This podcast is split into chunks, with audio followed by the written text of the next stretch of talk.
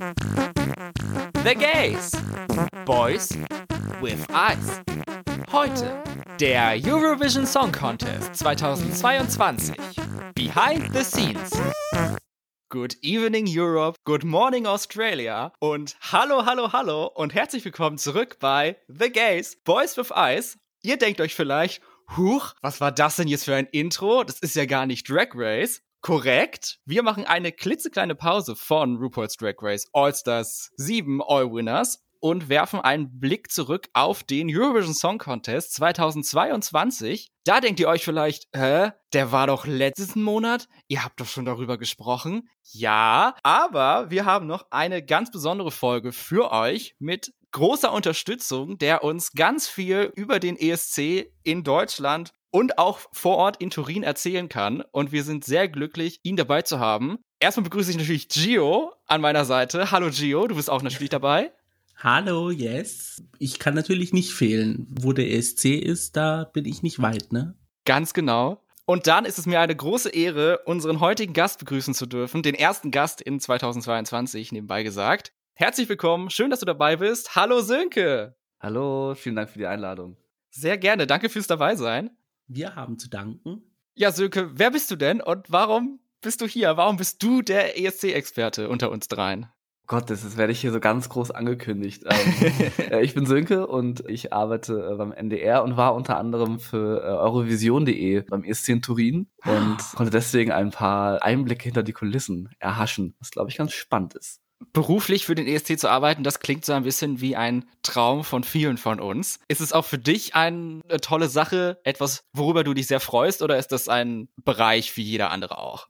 Äh, nee, ich habe mich äh, sehr, sehr gefreut. Also es ist tatsächlich so, dass ich bin jetzt seit Gott, Vollzeit, glaube ich, seit 2020 beim NDR und ähm, habe schon länger versucht, äh, da, da so in die Richtung und in die entsprechenden Redaktionen und Bereiche reinzukommen, was dann ja in so Medienhäusern immer viel funktioniert über ich kenne da wen und die finden mich gut und deswegen fragen die mich. Und äh, dieses Jahr klappte das dann, dass ich von einem lieben Freund und Kollegen quasi vorgeschlagen wurde für das Eurovisions.de Team und äh, dann habe ich äh, anscheinend die relativ äh, schnell schnell überzeugt mit, mein, mit meiner Arbeit, sodass ich dann sogar mitgenommen wurde nach Turin.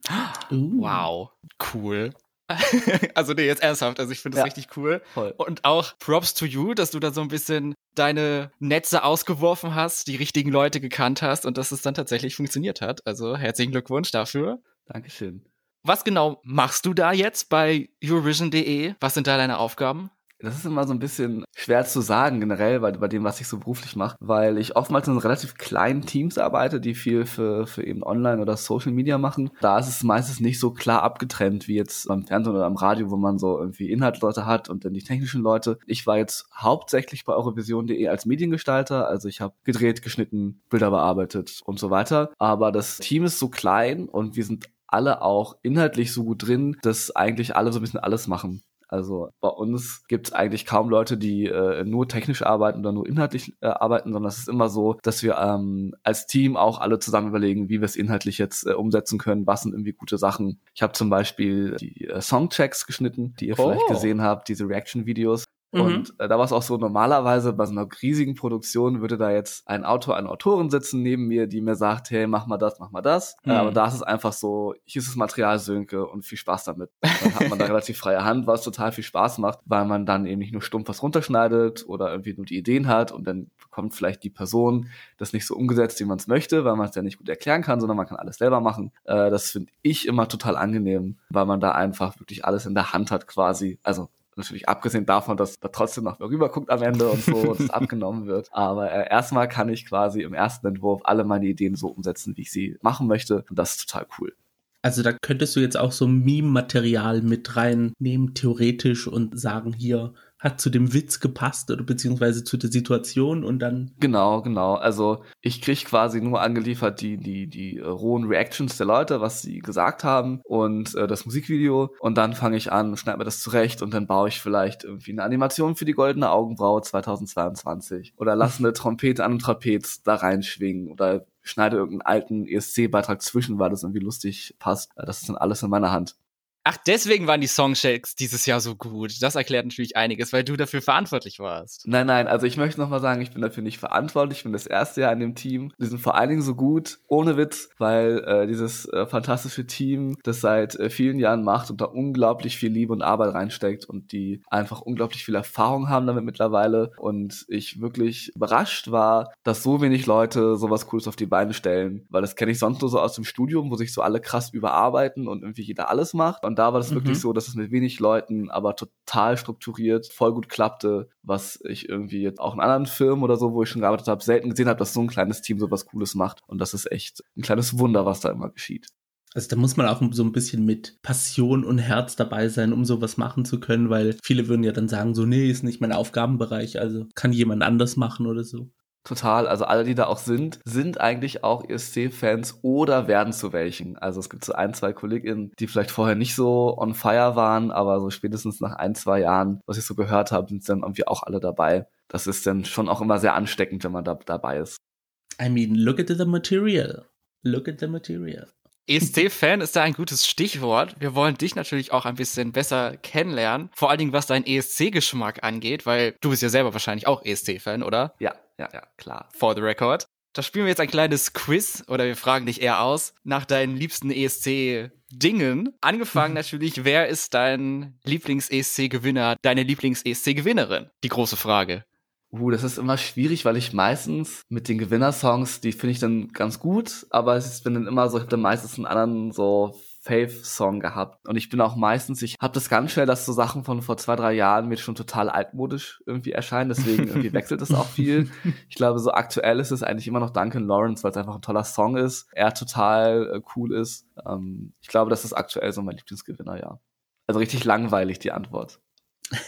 Ja, wieso? Ich finde es gar nicht so schlecht, was Aktuelles zu nennen. Das ist allen noch im Kopf und man muss dann nicht nochmal nachgucken, was war das denn jetzt schon wieder, wenn jetzt irgendwer was sagt von 1976 oder so. Und ich muss auch gestehen, äh, da bin ich gar nicht so drin, weil bei mir fing das so richtig klassisch an. Mit Lena ging das Fieber so hoch und seitdem bin ich so aufmerksamer dabei und dann hatte ich einen Ex-Freund, der, der sehr, sehr großer Fan war und der mich dann nochmal so noch doller infiziert hat, was ein sehr guter Einfluss auf mein Leben war, muss ich jetzt äh, sagen. Ja, Shoutout an ihn dafür, dass du jetzt beim NDR für den ESC arbeitest. da hat die Reise dann hingeführt. Wenn Gewinner schwierig ist, was ist dann dein Lieblings-Nicht-Gewinner-Song? Gott, mein Lieblings-Nicht-Gewinner-Song. Ich bin immer noch der festen Überzeugung, dass äh, eigentlich Eleni hätte gewinnen sollen und nicht Netter. Äh, das ist mir neulich wieder aufgefallen.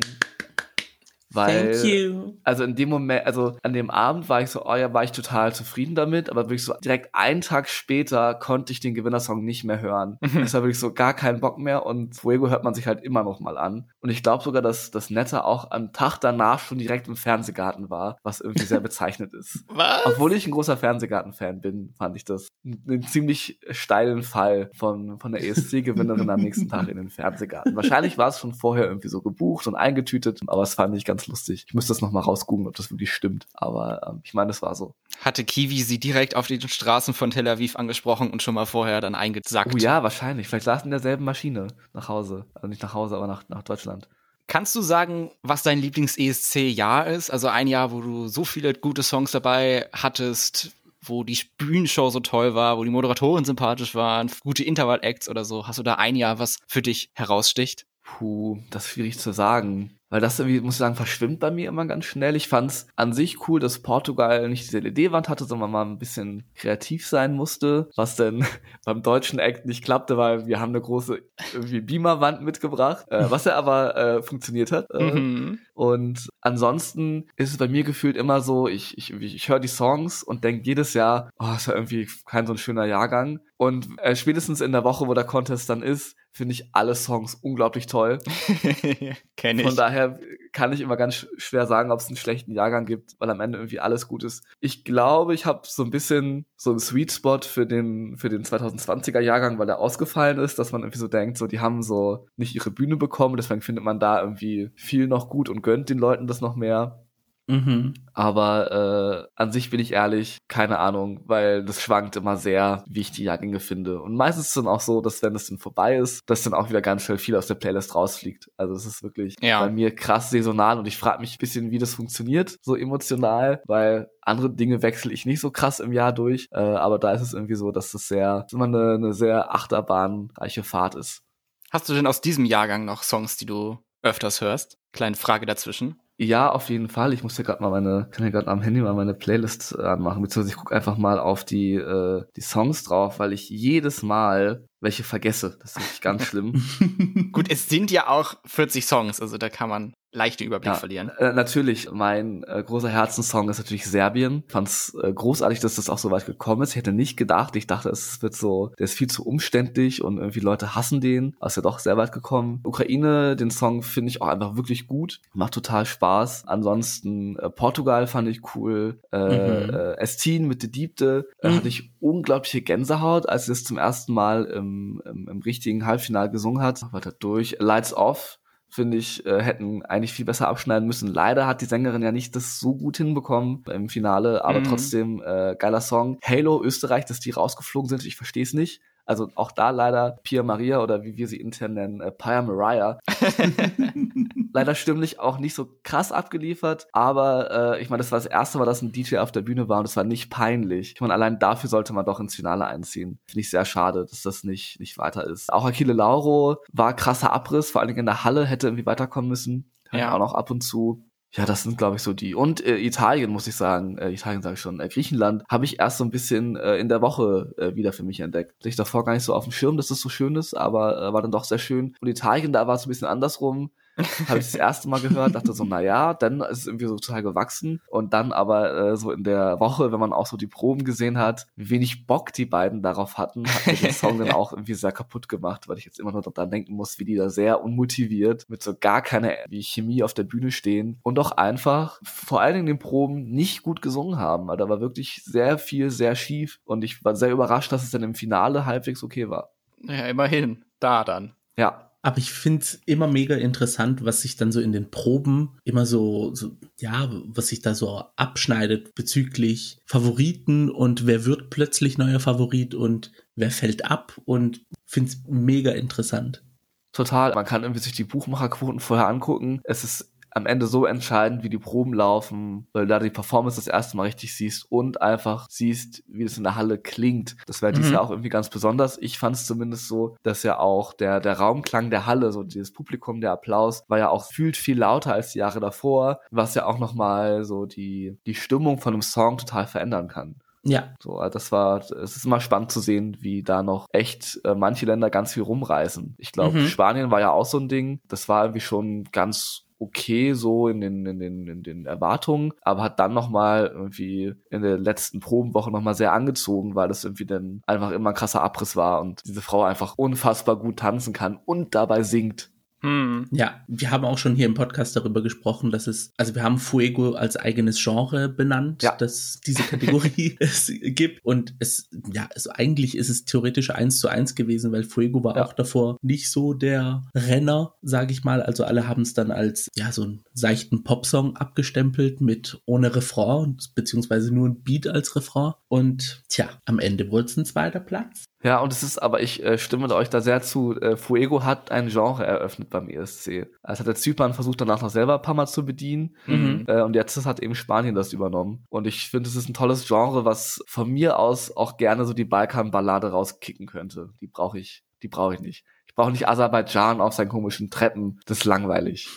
Sorry, falls das jetzt äh, jemand von euch sehr gerne mag, aber das braucht man nicht. Nö, so schwedische Songs aus Aserbaidschan brauche ich auch nicht unbedingt. Da hast du ja auch die Meinung vom Publikum, weil, denn wenn ich mich recht erinnere, hatte Aserbaidschan im zweiten Halbfinale keine Punkte aus dem Televot bekommen. Also da bist du absolut nicht alleine Ja. mit dieser Opinion. Eine letzte Frage hätte ich noch, bevor wir dann tatsächlich offiziell über ein anderes Thema reden, und zwar eine kontroverse Frage. Ballade oder Ethnopop? Uh, gute Frage. Ethnoballade haben wir ja schon eingetütet, das ist schon mal raus, aber der Rest.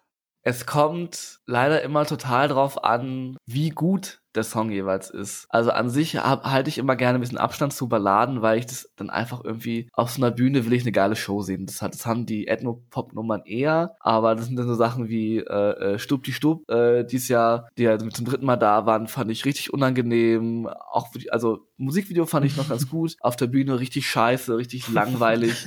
ähm, Estin dagegen total die starke Gänsehautballade. Dann wiederum, wenn man jetzt in so Ethno-Nummern auch Frankreich reinzählt, leider habe ich es gefeiert. So. Und ich will mich eigentlich entscheiden zwischen den beiden. Ganz schwer. Also ich nehme lieber, wenn beides schlecht ist, nehme ich lieber die Ethno-Nummer, weil die zumindest noch so ein bisschen lustig ist. Und eine langweilige Ballade ist meistens einfach nur langweilig. Gio, möchtest du dazu Stellung nehmen? Ich glaube, meine Meinung ist bekannt.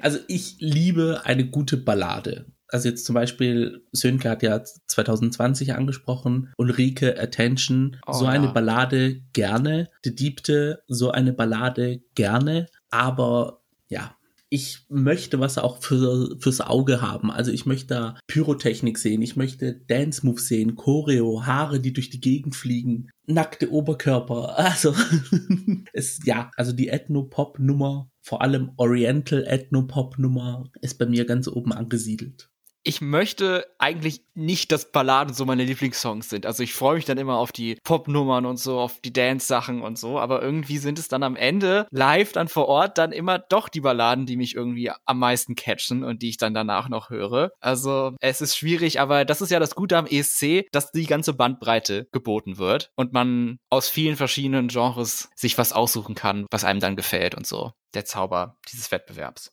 Mhm. Der ESC beim NDR ist ja ein kontroverses Thema, über das viele Leute eine Meinung haben. Aber was ich gerne erfahren möchte, wie tatsächlich die Strukturen sind, also welche Bereiche sind für den ESC verantwortlich. Das hat man vielleicht als normaler Zuschauer, Zuschauerin vielleicht gar nicht so vor Augen. Kannst du uns das etwas erklären? Äh, ja, das teilt sich so ein bisschen auf im NDR noch relativ klassisch. Es gibt einmal äh, die beim Fernsehen angesiedelte Delegation, die ähm, aktuell, wenn ich mich nicht irre, ähm, beim Talk und der journalistischen Unterhaltung angesiedelt ist, aber irgendwie auch bei Show und Musik. Das weiß ich selber nicht genau. Ähm, die sich darum kümmert, wer der Act wird, wie der Act nachher, äh, wie das Performance aussieht und so weiter. Und dann gibt's auf der anderen Seite aber noch die äh, KollegInnen beim Radio, die eben Dinge machen wie den ESC Update Podcast und das viel begleiten im Radio. Und dann gibt's eben noch die äh, Onliner von Eurovision.de, wo ich auch dabei bin. Und wir, wir spielen dann eben einmal die Eurovision.de äh, Seite, äh, aber auch so Dinge wie den Twitter-Account, den Instagram-Account äh, und Facebook, glaube ich, machen wir auch immer noch. Genau, das teilt sich da so ein bisschen auf also gibt es nicht einen Ort, wo es zentral entschieden wird, sondern von allen Seiten kommt dann alles zusammen und dann entsteht das Wunder deutsche ESC-Geschichte. Also der, der Act wird tatsächlich, der wird zentral dann eben im Delegationsfernsehteam äh, festgelegt. Aber natürlich äh, hören die sich auch noch mal so ein bisschen um im Haus. Also das kann ich tatsächlich wirklich nicht so viel zu sagen, weil ich da auch nicht so im Bilde bin, wenn ich ehrlich bin. Hm, okay. Dann nützt wahrscheinlich auch nichts die Frage, ob es weitere Überlegungen gibt, eine Eurovision-Jury einzusetzen, vielleicht sogar mit, mit vergangenen Eurovision-Jury-Mitgliedern. Du sprichst ja mit zwei davon, die einmal ein sehr gutes Ergebnis eingefahren haben und einmal ein Ergebnis, über das wir nicht sprechen wollen. Aber naja, mal sehen, was für nächstes Jahr dann angesetzt ist. Die Planungen gehen wahrscheinlich da gerade schon voll los und so. Ich glaube ja, also ich glaube, da wird schon viel gewerkelt. Und ich bin auch der Überzeugung, dass der NDR Leute mit dem richtigen Know-how auch im Haus hat. Und ich hoffe, dass es nächstes Jahr besser wird. Und ich muss, muss auch sagen, ich war dieses Jahr mit dem Platz, also ich persönlich, es war mir klar, wir werden da jetzt nicht groß irgendwie in den Top Ten landen, aber ich war wirklich überrascht, dass es der letzte Platz wieder wurde. Mhm. Weil ich den Song dann doch ganz okay fand und ich fand auch die Inszenierung hat mich auch positiv überrascht, nochmal äh, in Turin zu sehen. Die kannte ich vorher auch nicht. Ich wusste, dass es so ähnlich sein wird wie beim Vorentscheid, aber die äh, Inszenierung in der Halle fand ich dann doch irgendwie besonders und die ist rausgestochen. Am Ende war es, glaube ich, einfach das Problem, dass dieser Song dann einfach oft im Mittelfeld gelandet ist und deswegen keine Punkte bekommen hat. Das ist ja leider oft so, dass äh, ein Song, der halt so mittelgut ist, dann nichts bekommt und ein anderer Song, der vielleicht sehr polarisiert, mehr Punkte kriegt, weil er eben dann mal äh, in den Punkten landet und ganz oft ganz unten. Und wenn du eben immer auf dem elften Platz landest, zum Beispiel jetzt, also sind wir nicht, aber hypothetisch gesprochen, gehst du eben auch leer aus, obwohl vielleicht andere Leute quasi von den Platzierungen in den Ländern her immer schlechter waren als du, aber Mittelmaß ist halt beim ESC manchmal schwierig. Und man muss es nochmal sagen, es war ja die Schuld der Juries, dass es der letzte Platz wurde. Vom Zuschauervoting waren wir ja weit entfernt vom letzten Platz. Ja. Also bestimmt fünf Plätze, glaube ich. In den Top 20, also. Ja, ich verstehe da auch generell das Jury-Voting oft nicht. Also irgendwie anfangs dachte ich immer so, ja, das ist halt so eine Musikexpertinnen-Jury. Am Ende, auch wenn man mal guckt, wer denn in den Ländern am Ende in der Jury sitzt, sind es ja meistens einfach irgendwelche Leute aus dem Pop-Geschäft. Und da hätte ich dann gedacht, dass eigentlich der Song besser ankommt. Bei so Pop-Leuten war vielleicht wegen dessen extra nicht. Das ist ein großes Mysterium. Ich habe lange die Juries verteidigt, aber mittlerweile bin ich da auch irgendwie skeptisch, ob man die nicht irgendwie mal erneuern müsste. Das System dieser Juries, gerade wenn man sieht, wie viel, Zitat, Unregelmäßigkeiten die EBU da dieses Jahr gefunden hat, Mhm. will ich gar nicht wissen, wie viel Unregelmäßigkeiten die nicht gefunden hat und übersehen hat. Ja, das wäre meine nächste Zwischenfrage gewesen. Abolish the juries, ja oder nein? Denke auch irgendwie, so kann es vielleicht nicht weitergehen, wenn man auf lange Sicht irgendwie überzeugend sein möchte. Und auch, was tatsächlich ein Arbeitskollege von mir, der jetzt äh, nicht beim EST dabei ist, aber mich fragte, äh, Sönke, warum ist es denn auch immer noch beim Publikumsvoting so eine SMS- oder Televoting-Geschichte? Kann, kann der NDR das nicht ändern? Ich sage, ja, das muss am Ende die IBU entscheiden, weil er natürlich recht hatte, dass der ESC, der auch ja zum Glück immer mehr auch von jungen Leuten supported wird, natürlich das Voting unattraktiv macht für junge Leute, die vielleicht sagen, hey, ich will nicht immer 20, 50, was weiß ich, wie viel Cent ausgeben für eine Stimme, sondern ich will einfach in der App online voten. So, es gibt ja Mhm. diese App. Ja. Das ist, glaube ich, auch was. Ich glaube, man müsste vielleicht einfach mal das Voting-System ein bisschen verändern. Gar nicht damit wir es besser abschneiden, sondern einfach, damit das irgendwie, glaube ich, Dinge besser so darstellt, wie sie in der ZuschauerInnenschaft wahrgenommen werden. Gab es nicht auch mal irgendwie bei einem Vorentscheid, ich weiß nicht welches Land es war, dass man aus der Eurovision-App sozusagen mitvoten könnte? Das gab es doch, glaube ich, auch. Also die Technik wäre auf jeden Fall da, dass man sowas umsetzen könnte, aber kommt darauf an, wie viel Geld man halt in die Hand nehmen will für sowas, ne? Also Die EWU zahlt ja am Ende auch einen Dienstleister jetzt fürs Televoting, dass der das Voting übernimmt. Ich kann mir nicht vorstellen, dass da jetzt eine andere Firma oder dieselbe Firma, die vielleicht dann Online-Voting macht, irgendwie viel mehr Geld kostet. Also an sich ist es, glaube ich, nicht so das riesige Problem, das Voting da umzustellen. Und ich weiß auch nicht genau, warum sie es nicht machen. Vielleicht ist es schwieriger dann zu kontrollieren. Ja, irgendwas mit Sicherheit und so. Dann wiederum, also es gibt ja auch mehr als Gerüchte, dass irgendwelche Länder dann irgendwelche Callcenter irgendwo engagieren, dass die da für den Dings an, für den Act anrufen. mhm. Das passiert da, das passiert ja auch, dass da irgendwie alles nicht ganz, ganz fair abläuft. Also, ja. Das wäre ja auch vielleicht für Deutschland mal eine Alternative. ja. Vielleicht sollten wir einfach das ganze Geld, wir schicken einfach mich, so, ich kriege meinen normalen Tagessatz, wahrscheinlich günstiger als da jemanden zu casten, äh, und dann äh, den Rest stecken wir einfach in Telefonvoting-Anrufe, ja, und kaufen Jurymitglieder. ja, gut. Also, ich meine, schlimmer kann es nicht werden, oder? Why not? Also. Dann, man, dann kann niemand sagen, man hätte nicht alles versucht. Aber wahrscheinlich wäre das dann auch wieder falsch. Das ist ja generell deswegen, ich glaube, das ist so ein bisschen das Problem mittlerweile. Äh, alle sagen am Ende eh, dass es irgendwie falsch wäre, was der NDR macht. ja, wie man es macht, macht man es verkehrt. Ich glaube, wenn man nicht gewinnt, macht man es falsch als NDR. Das ist äh, mittlerweile auch äh, sehr irgendwie so konditioniert bei vielen Fans, dass die so einfach generell irgendwie drauf hacken wollen. Und ich mir ganz oft denke, es ist super schwierig, da was auszuwählen. Und man muss auch einfach sagen, in Deutschland, wir haben einfach keinen guten Musikgeschmack. Mhm. Amen. So, also als, als Nation. Also wir könnten da ja auch irgendwie einen super erfolgreichen Max Giesinger hinschicken und der wird da auch nichts reißen. Bin ich mir zu 100% sicher. Ich habe mir letztens dazu Gedanken gemacht und habe dann überlegt, es kann sein, dass der deutsche Musikgeschmack, Musikmarkt einfach nicht ESC-kompatibel ist. Das heißt aber nicht, dass es keine Musik ist, sondern die zwei Welten passen einfach nicht zueinander. Ich muss aber auch sagen, dieses Pop-Girly-Verpönen hier in Deutschland, ja, das tut mir auch so ein bisschen übel aufstoßen. Also wir haben jetzt, wenn man so überlegt, eine Eleni Fureda gibt es in Deutschland eigentlich nicht, außer Helene Fischer. Aber Helene Fischer macht halt Schlager, ne?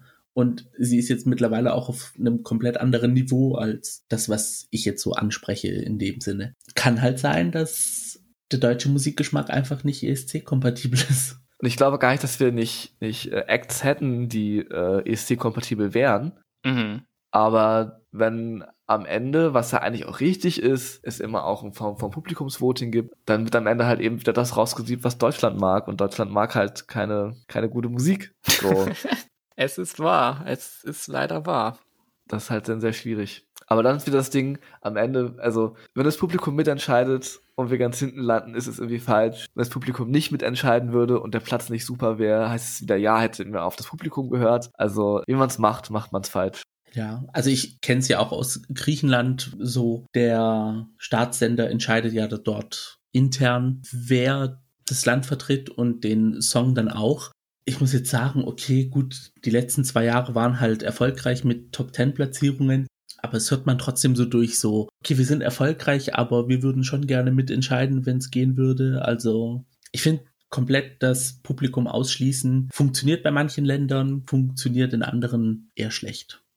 Was ich mir auch schon dachte, ich frage mich, inwiefern sich quasi so die Zielgruppen überschneiden von der Deutsche Vorentscheid, irgendwie, was sagen wir, am Freitag dieses Jahr, Freitagabend 2015 ARD, da rufen ja wahrscheinlich andere Leute an, so von der äh, äh, Demografie her, als Leute, die am Ende wirklich den ESC gucken in anderen Ländern. Das ist auch so ein bisschen so ein, so ein das Problem. Ich glaube, ich kann mir vorstellen, dass beim Deutschen Vorentscheid einfach viele so ARD-ZuschauerInnen anrufen, so 60 plus, die wollen Schlager mhm. hören, irgendwas, was irgendwie die nicht aufregt. Äh, dafür rufen sie dann an. Aber am Ende sind das nicht die 60 plus, sie möchten sich nicht aufregen, Leute, die beim ESC die äh, Publikumsvotings verteilen. Ähm, ich glaube, ja. deshalb ist so, bildet das Publikumsvoting bei uns nie das ab, wie das ESC-Publikumsvoting ist. Aber ich frage mich auch so ein bisschen, wie soll man es ändern, weil es ist ja irgendwie total cool und auch wichtig, dass es irgendwie zu Primetime irgendwie in der ARD läuft. Mhm aber es schauen dann die falschen Leute. Man müsste vielleicht so einen so einen Test machen mit, mit so Jugendbegriffen, die man vorher eingeben muss, um zu gucken, wie Leute unter 60 sind, die anrufen. Das ist vielleicht was. Oder so ein Captcha-Test. Ja, in, in der ARD-Mediathek kann man ja auch sein Perso hinterlegen, wenn man irgendwie, irgendwie Tatort-Folgen ab 16 dann vor 22 Uhr gucken muss. Vielleicht sowas auch fürs Voting.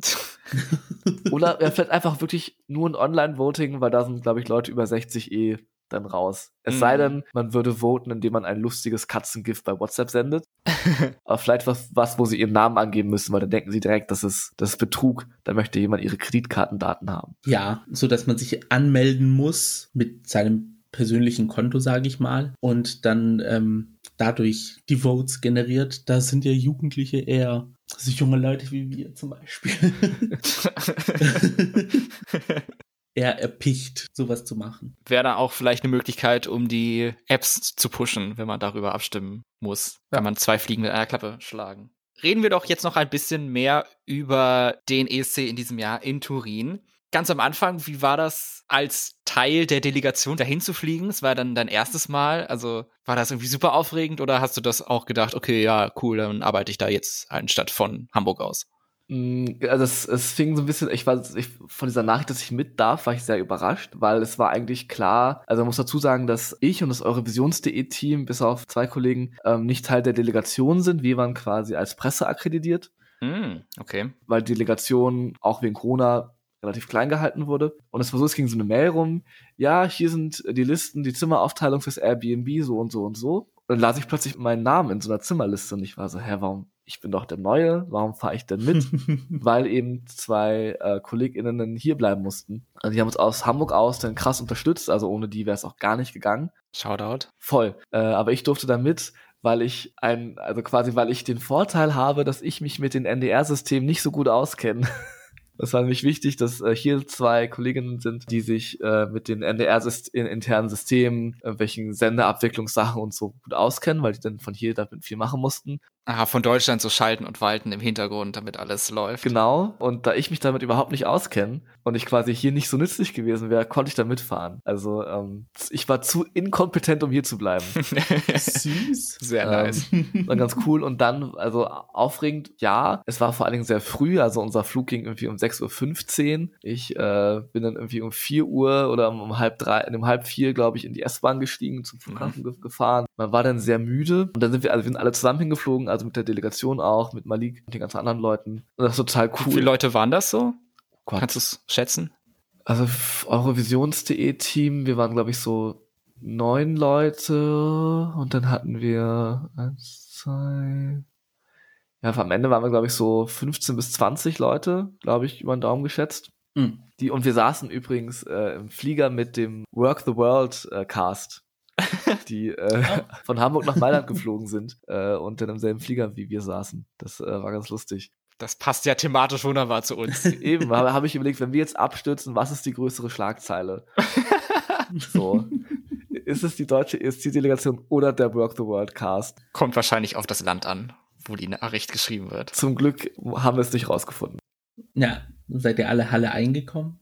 Wir sind alle, äh, Halle, alle heile angekommen. Äh, eine Kollegin ist auch ein äh, Bulli runtergefahren, die hat dann da und schon auf uns gewartet. Die hat auch, das war ganz lustig, also eigentlich nicht. Ähm, wir haben, also ähm, die Delegation war in einem Hotel und das Eurovisions.de-Team war in einem Airbnb, wo wir uns dann auch Zimmer geteilt haben, einfach aus dem Grund, es war so, wir standen vor der Wahl, entweder kommen viele Leute mit und wir schlafen im Airbnb oder es kommen weniger Leute mit und dafür irgendwie dann gibt es ein Hotelzimmer für jeden. Dann haben wir halt gesagt, hey, wir wollen schon irgendwie großes Team haben, dann sparen wir uns das Hotel und gehen in Airbnb. Und eine Kollegin ist dann, hat dann zum Beispiel auch in dem Bulli auf der Straße draußen geschlafen äh, und hat dann aber bei uns immer dann geduscht und so Toilette benutzt und einfach war ja auch dann immer drin und nur abends draußen. Mhm. Aber das war auch dadurch dann so auch so direkt so ein Gefühl wie so eine wirklich große Klassenfahrt, also groß nicht, aber wie eine Klassenfahrt halt, was man so seit ganz lange nicht hatte. Wir wurden dann auch, ähm, wir sind nach Mailand geflogen, weil es die keine Direktflüge, glaube ich, gab von Hamburg nach Turin. Äh, und dann wurden wir in Mailand auch von so äh, zwei Betreuerinnen abgeholt, die uns dann quasi von italienischer Seite aus betreut haben. Dann haben wir so einen, sind wir in so einen Reisebus eingestiegen, wo so, eine, so ein Schild drauf war,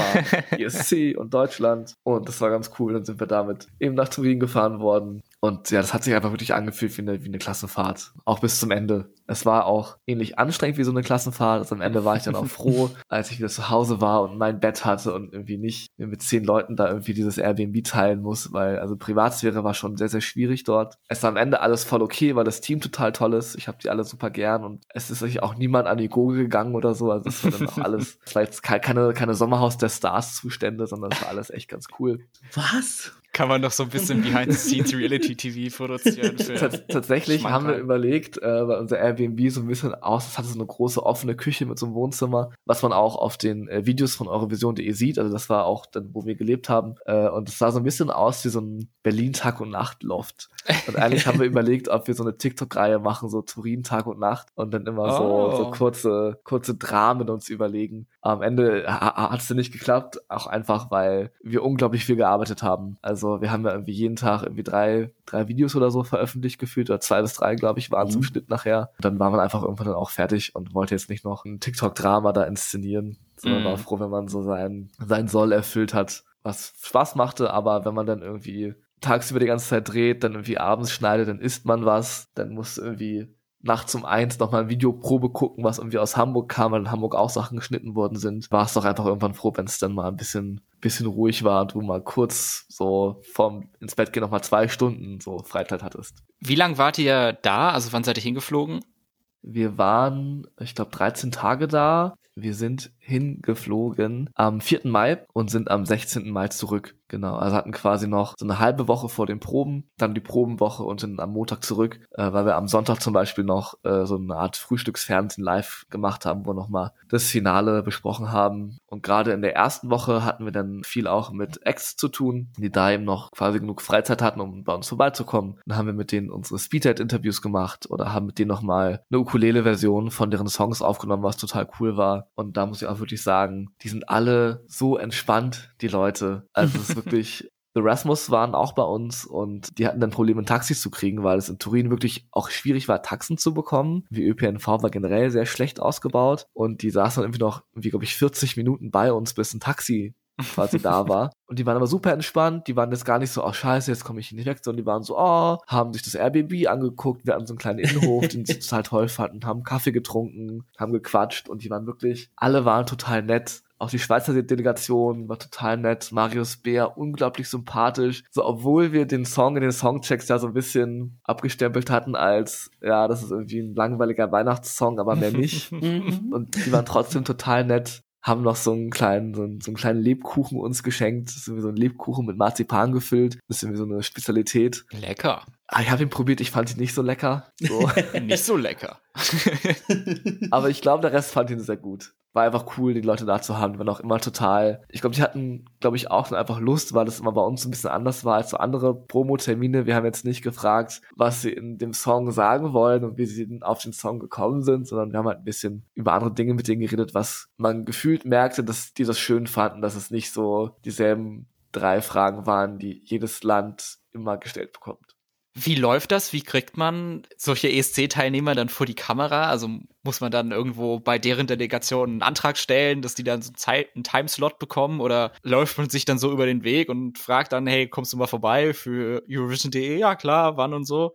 Ähm, es ist so ein bisschen teils, teils. Also, ähm, glaube, wenn nicht Corona gewesen wäre, hätte man die auch mehr so abgegriffen im Pressezentrum oder so. Aber äh, bei uns war es tatsächlich viel so klassisch. Kollege schickt eine Mail mit einer Anfrage an die äh, Heads of Press raus, der jeweiligen Delegation. Und dann irgendwie machen die ein paar Terminvorschläge und wir gucken halt, wie wir es so arrangiert bekommen. Äh, manchmal war es dann auch so wie, hey, das klappt, aber dann müsst ihr zu uns kommen, sind wir da hingefahren. Was da aber, glaube ich, total geholfen hat, war, dass unser Team oder die, die schon öfter dabei waren, dann auch die anderen Dele Delegationen total gut kennen, weil auch da hinter den Kulissen das oftmals dieselben Leute sind. Deshalb man weiß, ah, hier, die so und so aus Norwegen, die kann ich anschreiben, easy, kein Problem, so, man kennt sich. Und was auch gut war, war, dass Alina, unsere Moderatorin, auch mit einem kleinen Team von uns auf den äh, Pre-Partys war, um Malik zu begleiten. Auch für die Doku, die dann geschnitten wurde, auch von uns oder von einer Kollegin von mir. Und dadurch kannte dann auch Alina die Acts schon und deswegen waren die dann auch total happy, sie wiederzusehen. Die mhm. waren gleich auf so einer Wellenlänge. Also da merkte man, dass diese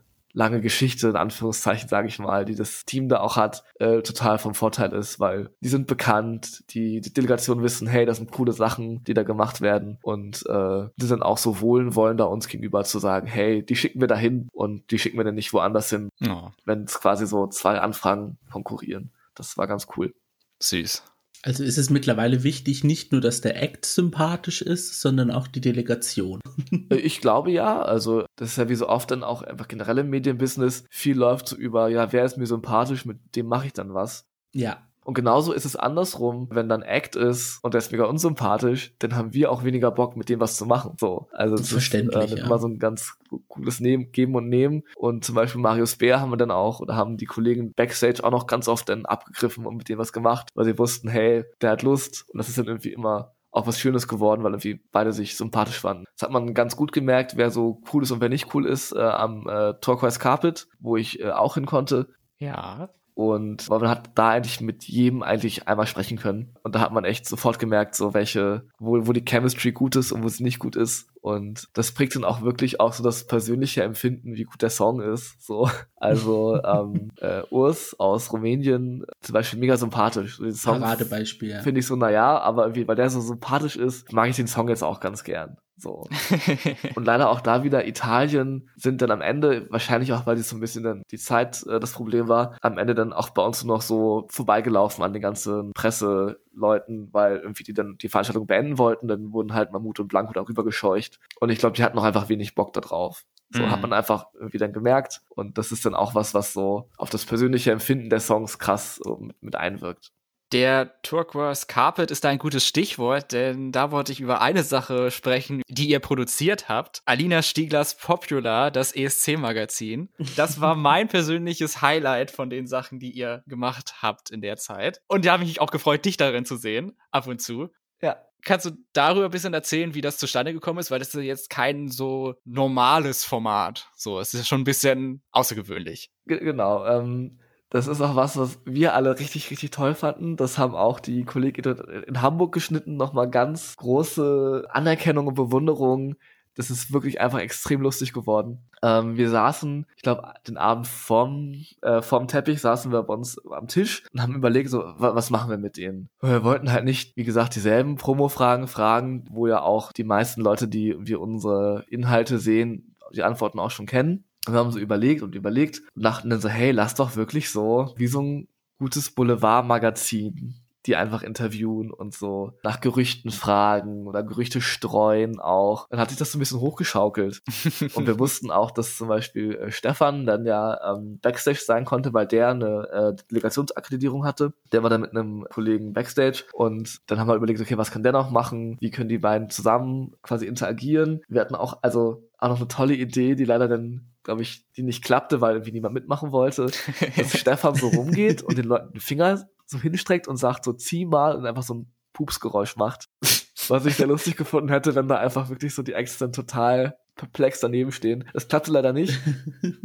Aber trotzdem hat er tolle Sachen gemacht, Backstage auch. Und es war dann was, das hat sich dann so genau an dem Abend entwickelt. Und dann ist es auch einfach wirklich was, was Alina und Stefan total gut können. Also die sind wirklich nicht nur äh, dann vor der Kamera und machen das, was man ihnen sagt, sondern die sind dann auch inhaltlich total drinne. Und Alina ist auch einfach in dieser Rolle krass aufgegangen. So, also die hatte dann selber super viele Ideen. Marina, meine Kollegin, hat ihr noch viele Ideen zugeliefert, die auch inhaltlich immer ganz viel macht. Und dann hat sich das so ein bisschen auch an dem Tag so hochgeschaukelt, weil auch dann eben die Acts oft gut mitgemacht haben. Ich glaube wieder, weil die auch gemerkt haben, so hey, die waren froh, dass es mal nicht dieselben Fragen waren und dann hatten die gleich viel mehr, viel mehr Bock. Manche haben es dann auch irgendwie nicht verstanden, dass es so auch als ein großer Witz gemeint war. Also die Jungs aus, aus Lettland, die haben überhaupt nicht gecheckt, dass dieses Gerücht, oh, ich hatte jemand beim Spare Ribs essen gesehen, dass das so ein Gag war und die waren wirklich, die haben irgendwie am, am, am Nachbarstand dann noch irgendwie gefragt, ob die es auch gehört haben, weil die waren wirklich so, so die klangen richtig besorgt, dass so jetzt deren Image kaputt geht, wenn jetzt irgendwie so rumgeht, dass die oh Nein. Spare Ribs gegessen hätten. Ja. Das war dann ganz lustig, wenn dann plötzlich so ein Gerücht, was man streuen wollte, plötzlich Realität wird. So, ich glaube, danach war es dann auch wieder schnell widerlegt, aber ähm, das war total lustig zu sehen. Oder wir hatten auch einen schönen Moment mit den äh, Delegationen aus Norwegen. Da war es so, da, da ja dieses, die Subwoofer quasi nur über ihren Dolmetscher kommunizieren, hat auch Alina, das sah man leider nicht, weil das dann nicht reinpasste, auch immer bei uns über einen Dolmetscher kommuniziert. Das ist sie zu einem Kollegen von uns so die Hand gemacht hat. Der hat es dann, glaube ich, dem Dolmetscher oder den, den, den Wölfen gesagt. Die dann zu ihrem Dolmetscher, der dann zu äh, unserem Kollegen und der dann wieder zu Alina. Und das war so ganz skurril. Und dann kam am Ende auch nochmal der Dolmetscher zu uns zurück und meinte so, this is insane. So, weil der einfach dann, das war einfach so ein absurder Moment war, glaube ich, dann auch für die. Das war total schön. Generell war es ganz lustig, man hat so auch am Talkers Carpet so ein bisschen die italienische Organisation gemerkt. Und Mhm. zwar war es so, dass bei uns nicht alle eine Presseakkreditierung für quasi On-Location hatten, on-site. Das heißt, manche Leute, so wie ich zum Beispiel, wir durften nicht ins, ins Pressezentrum und das war reduziert eben wegen Corona. Und eigentlich hätte ich auch gar nicht in diese, in diese deutsche Pressebooth am roten Teppich gedurft. Es ging dann so einen Tag vorher so eine Mail rum, dass quasi Leute, die nur eine Online-Akkreditierung haben, so wie ich, also ich konnte quasi im Online-Pressezentrum alle Streams verfolgen und so, die gesendet wurden und da noch Infos bekommen und dann Leute wie ich, wir durften dann auch zum Talkers Carpet, aber hätten dann eigentlich bei der lokalen Presse stehen sollen am anderen Ende des Teppichs. Oh, okay.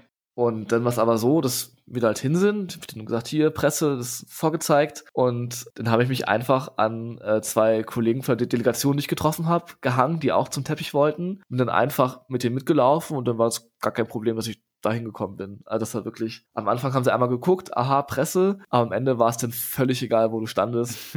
ich bin dann auch, also die, wir, wir Online-Leute hatten auch keinen so ein, so ein Umhängeband mit so einem Ausweis, sondern wir hatten einfach nichts, weil wir es Oh, nicht brauchten. okay. Und wir einmal nochmal zurückgelaufen und auf Klo gegangen und dann wieder dahin gelaufen und es war einfach allen egal.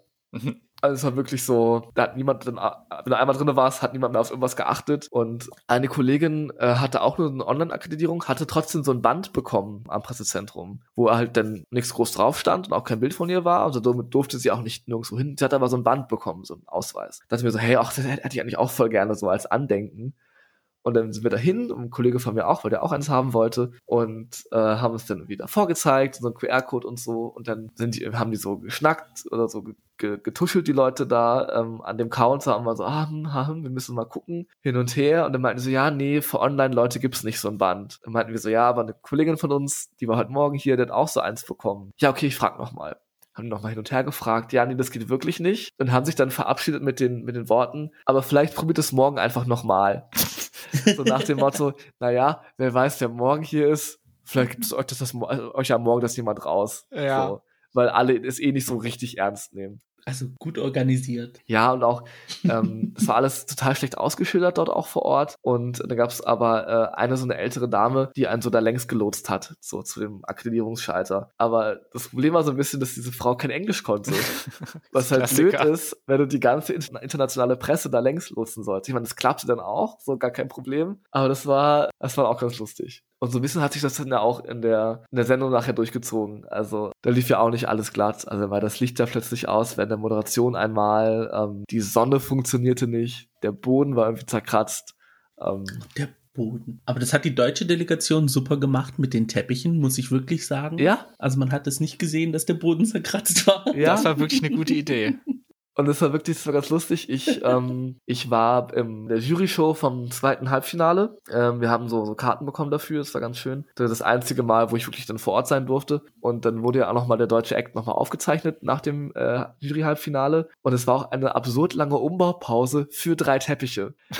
Andere Leute haben riesigen Aufbau und deswegen brauchen die lange, aber nein, bei uns dauert es einfach Ewigkeiten, drei Teppiche auszurollen. Aber es war dann noch ganz lustig. Und ich glaube, es war auch ganz gut, weil wir waren ja, glaube ich, nach der Ukraine direkt dran, wenn ich mich nicht irre. Dann hatte man so ein bisschen Abstand zur Ukraine, weil sonst dieser Kontrast, glaube ich, auch sehr krass gewesen wäre. Mhm. Und ja, auch einfach ein großes, so ein bisschen so ein großes Fuck you. Ihr habt einen super teuren LED-Boden. Wir haben alte, alte Teppiche dabei. So, das brauchen wir nicht. Deutschland bringt sich immer seine eigenen Sachen mit. Das ist doch auch nett.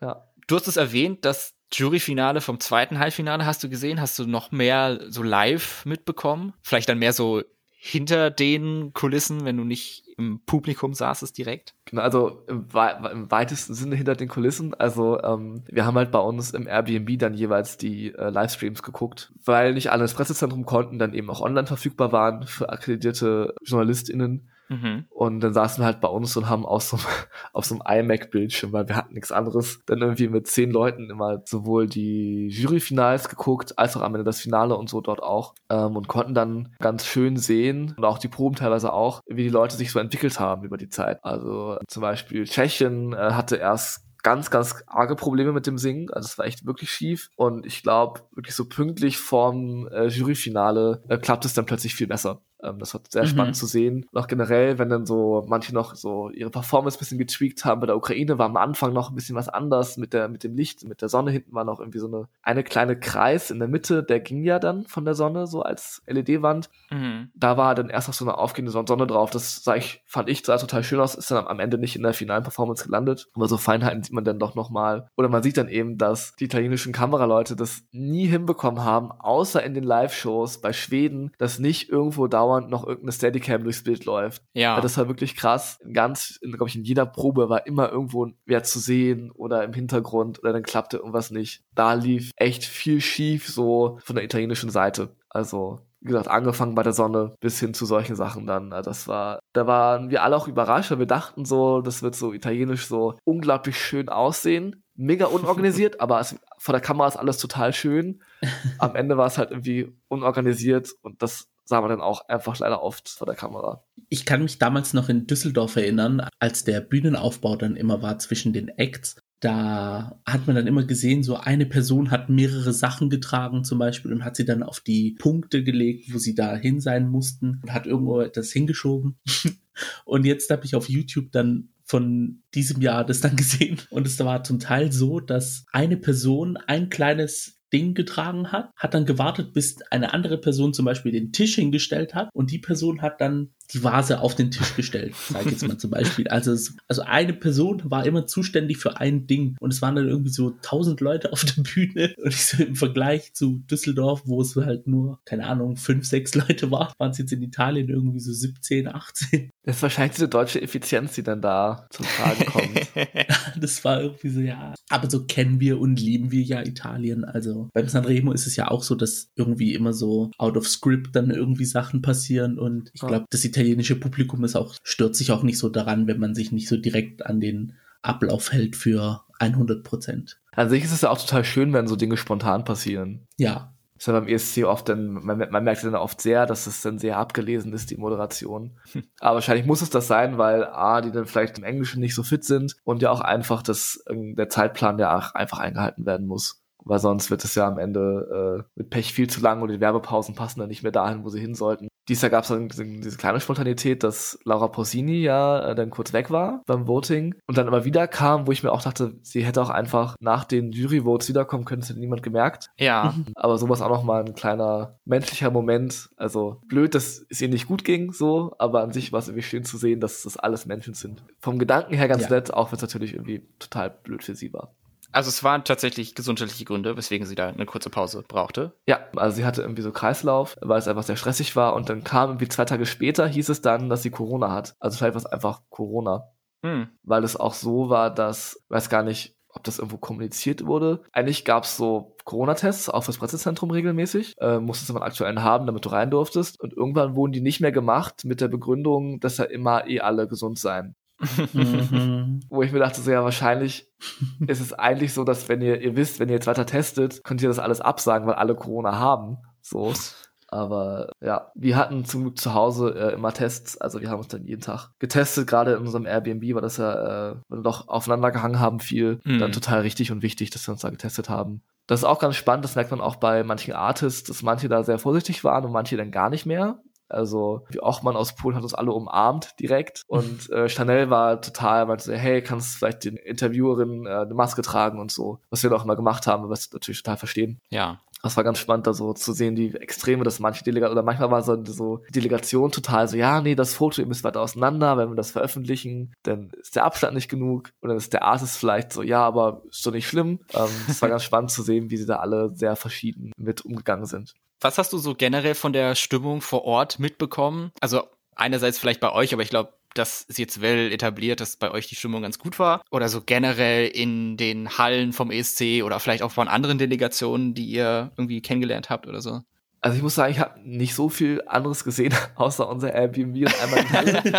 also in der Halle war die Stimmung mega. Also ähm, bei Serbien oder so mega Abriss. Auch Achille Lauro, der ja in Italien ein krasser Star ist. Ja alle haben es krass gefeiert, also das war echt gute Stimmung. Und ansonsten bin ich wirklich, also ich habe unser Airbnb gesehen, ich war einmal im Hotel von Chanel oh. und habe einmal irgendwie morgens um sieben eine Schalte von irgendeinem so Platz gemacht für live nach neun. Und, und das war so alles, also die meiste Stimmung war dann nochmal irgendwie im Taxi irgendwo hin und dann waren manche, fragten dann so, ob man für Eurovision da, da sei und dann meinen so, ja, ja, äh, ihr seid die Ersten, die ich fahre oder ah, habe ich schon ganz viele gefahren und dann sagen sie, ah, ich finde die und die gut. Aber sonst tatsächlich habe ich echt wenig mitbekommen, weil ich einfach meistens am Arbeiten war. Also ist eigentlich ein bisschen traurig, aber eigentlich auch nicht. Also ich war ja dafür da.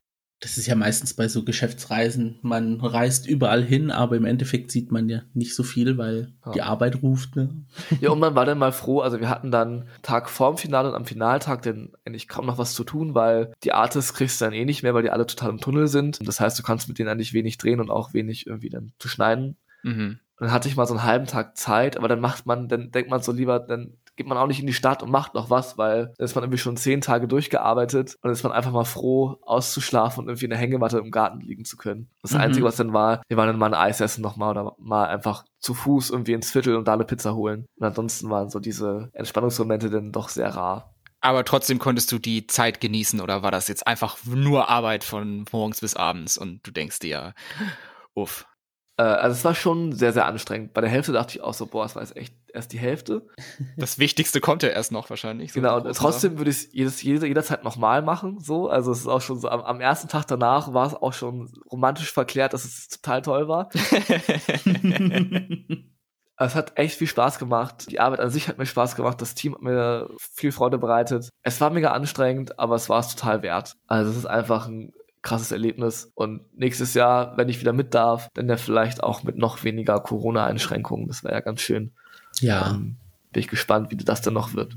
Eine Sache vielleicht jetzt noch mal zum Schluss, um nee, auf einem negativen Note zu enden, ist auch blöd, aber dann muss ich mir danach noch was ausdenken. Es ist ja ein kontroverses Thema ESC in Deutschland und viele Leute, die es sehr kritisch sehen. Also einerseits sagen, äh, wir sollen da gar nicht teilnehmen und äh, eh alles Schiebung und was und andere Leute, äh, der Song ist so scheiße und geht, geht doch eh nicht gut und so. Wie viel kriegt man da mit? Weil Leute schreiben ja bestimmt sehr viele Kommentare und so. Kriegt man das dann mit in euren Bereichen oder blendet man das aus? Das Glück ist, dass ich die Kommentare nicht moderiere, sondern Kolleginnen von mir, die dann aber auch dabei waren. Und natürlich kriegt man das alles mit. Also das, äh, wir müssen alles lesen, auch einfach um zu gucken, ob da nicht irgendwelcher irgendwas Verbotenes in den Kommentaren steht. Oh, Deshalb ja. Äh, kriegt man das mit und will dann manchmal so persönlich auch irgendwie Leute anschreien und sagen so, ja, ich hätte es persönlich auch anders gemacht. Weil man ja natürlich äh, auch nicht immer alles äh, nachvollziehen kann auf einer persönlichen Ebene kommt schon alles an. Es sind aber oftmals dann dieselben Leute, die dann viel meckern. Noch oftmals ist es dann auch ja wirklich dann so ähm, so Kommentare, wo man sich denkt, wenn du den ESC generell Kacke findest, so warum schreibst du das denn hier noch? So, dann, mm, dann, ja. du musst es ja nicht gucken und immer dieses Argument, ja, das kostet total viel Geld und Deutschland packt da so viel Geld rein für so schlechte Platzierungen. Wenn man sich das mal anguckt, was so ein Tatort kostet oder was klein gegen groß kostet, so eine riesige Produktion, da ist der ESC am Ende günstiger gegen meistens. Also beim ESC gibt es drei Shows, drei abendfüllende Shows auf einem krassen Niveau. Das würdest du für das Geld, was Deutschland anteilig am ESC zahlt, würdest du das nicht hinbekommen. Also ja. dieses Argument ist ja so teuer, ist auch immer so eins, so, nee, das stimmt nicht. Aber ja, man liest es in alles, ist irgendwie sehr geduldig, schreibt immer dieselben Antworten. Es ist viel Arbeit, die irgendwie, wo man sich denkt, so, hey, wir könnten die Zeit besser investieren, aber dafür ist man eben auch da, um sich das anzuhören. Es muss ja gemacht werden. Genau, und dann eben aber auch, also, und manchmal sind auch oftmals, oder nicht oft, aber manchmal sind auch Dinge da, wo man sagt, hey, stimmt, spannender Aspekt, dann schreibt man sich den auch auf und nimmt den mit. Und genauso ist auch immer viel Positives dabei. Also gerade zu den Sachen auf eurovision.de gibt es immer ganz viel positives Feedback und das liest man dann auch gerne und das hat man irgendwie mehr im Kopf als irgendwie die tausend Leute, die sagen, äh, Eskimo Callboy hätte fahren sollen. So. das war wahrscheinlich das Hauptthema in diesem Jahr. Ja, das war ganz viel, ganz, ganz viel. Und ja, das war am Ende war es einfach nur noch nervig, weil also selbst, also in der Woche, wo dann der Contest auch war und dann Leute schreiben, ja, die wäre besser gewesen. Und immer so, ja. Ja, jetzt ist eh rum. Die, die sind jetzt aber nicht hier. ja. Und wir haben verstanden, dass du die vielleicht gerne gehabt hättest. So, um nochmal auf einer positiven Note zu enden, wollten wir ja nicht machen. Deswegen möchte ich mich an dieser Stelle outen als ein riesiger Fan von Alina Stiegler. ich liebe sie, also wirklich, ich finde, sie ist einer der tollsten Menschen, die ich jemals im Fernsehen so gesehen habe. Ich finde sie super sympathisch und finde, bin ich so froh, dass sie ausgerechnet bei Eurovision dabei ist. Und ich hatte ja tatsächlich die Ehre, sie auch schon öfters mal live gesehen zu haben. Bei beiden Jahren im ESC-Panel, in dem ich war, war sie tatsächlich bei dem Auswahlslot, wo ich dabei war, als Moderatorin dabei für Eurovision.de. Fand ich super cool. Und dann bei der Aftershow-Party 2019 kann ich mich noch dran erinnern, wie sie dann über den ESC davor geredet hat und so. Das war super cool. Also Shoutout to Alina Stiegler. Ich, Mach ich, weiter so. Ich, ich richte gerne Grüße aus, wenn du möchtest. Ja, sehr, sehr gerne. Und ich muss auch sagen, ich habe es jetzt auch ist, dieses Jahr das erste Mal richtig kennengelernt. Äh, einmal in, beim Vorentscheid in Berlin, ist einmal in, in Italien. Die ist auch einfach wirklich total nett. Also ich habe die sehr, sehr lieb. Ist total cool. Ich hätte mal fast, das ist ganz, ganz lustige Anekdote, hätte mal fast ihre Wohnung zwischengemietet. Als ich nach Hamburg frisch gezwungen bin, hatte ich so ge gesucht nach Zwischenmieten und da hatte dann ein Kollege mir gesagt, hey, hier, Alina äh, sucht wen zur Zwischenmiete und dann klappte das aber nicht, weil bei mir war nicht klar, wie viel ich denn überhaupt hier bin, weil das war gerade während Corona und so. Und dann habe ich gesagt, mhm. ah, nee, dann pendel ich doch lieber noch und spare mir das Geld. Aber jetzt hätte ich fast mal in ihrer Wohnung geschlafen, quasi. ja. Mensch. So, das war jetzt sehr viel über Eurovision.de, über den ESC in Deutschland und Turin 2022. Vielen lieben Dank, Sönke, dass du dir die Zeit genommen hast, dabei zu sein. Ich fand super interessant, was du zu erzählen hast. So ein Blick hinter die Kulissen. First-hand Knowledge. Da können, glaube ich, nur wenige sagen, dass sie sowas haben. Und jetzt haben wir alle diese Folge gehört und können uns da so ein kleines bisschen dazu zählen. Ich hoffe, dir hat es Spaß gemacht, mit uns darüber zu reden. Ich hoffe, unsere Fragen waren fundiert und nicht zu langweilig. Nee, voll, das macht mir immer Spaß, äh, gerade so diese Begeisterung für den Contest mit Leuten zu teilen. Das ist einfach immer schön, weil das einfach eine ganz besondere Zeit im Jahr ist, die wenig Leute schätzen und dann ist es toll, wenn man irgendwie seine Freude mit Leuten teilen kann, weil dann wird sie noch mehr. Und falls sich an dieser Stelle irgendwelche Verantwortlichen verirrt haben, dann unsere große Empfehlung dafür, dich weiter bei ESC beschäftigen ja. zu lassen, dich dafür zu arbeiten. Also mit ihm habt ihr einen Star-Player an eurer Seite. Take it from me. Jetzt werde ich ganz rot, obwohl das keiner sieht. Gut, dass wir kein Videopodcast sind. Wir bräuchten nämlich auch BTS von nächstem Jahr, also. Falls es uns noch gibt bis dahin. Bis, bis dahin bin ich so, bin ich so abgehoben, dann Ah. Support. Nein.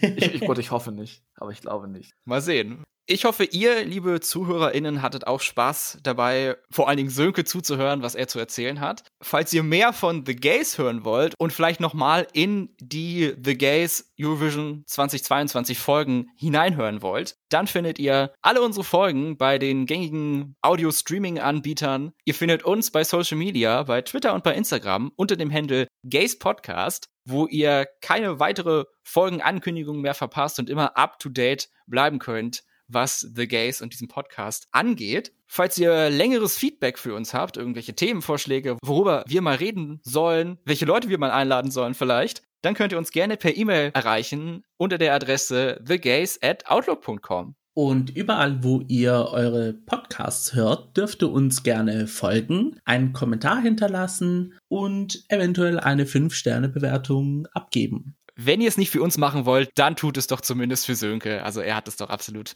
verdient mit diesen vielen Informationen von heute. Vielen, vielen Dank wirklich nochmal, dass du dabei warst. Es hat mich ja. super gefreut und das wird absolut eine meiner Lieblingsfolgen sein aus diesem Jahr und dem letzten Jahr auch. und meine auch. Also ich bin auch voll dabei. Dankeschön. Und jetzt haben wir, glaube ich, den EC 22 abgehakt und können uns dann zu gegebener Zeit auf den nächsten konzentrieren. Mal sehen, was daraus kommt. Jede Woche am Freitag erscheinen die neuen Folgen von The Gays um 10 Uhr. Nächste Woche kümmern wir uns wieder um RuPaul's Drag Race, All Stars 7, All Winners. Da geht es weiter mit einer Doppelfolge und darauf freuen wir uns schon. Vielen Dank fürs Zuhören und bis zum nächsten Mal. Mein Name ist Max. Mein Name ist Gio. Mein Name ist Sönke. Und das war The Gays. Macht's gut. Ciao. Bis bald wie ein Profi.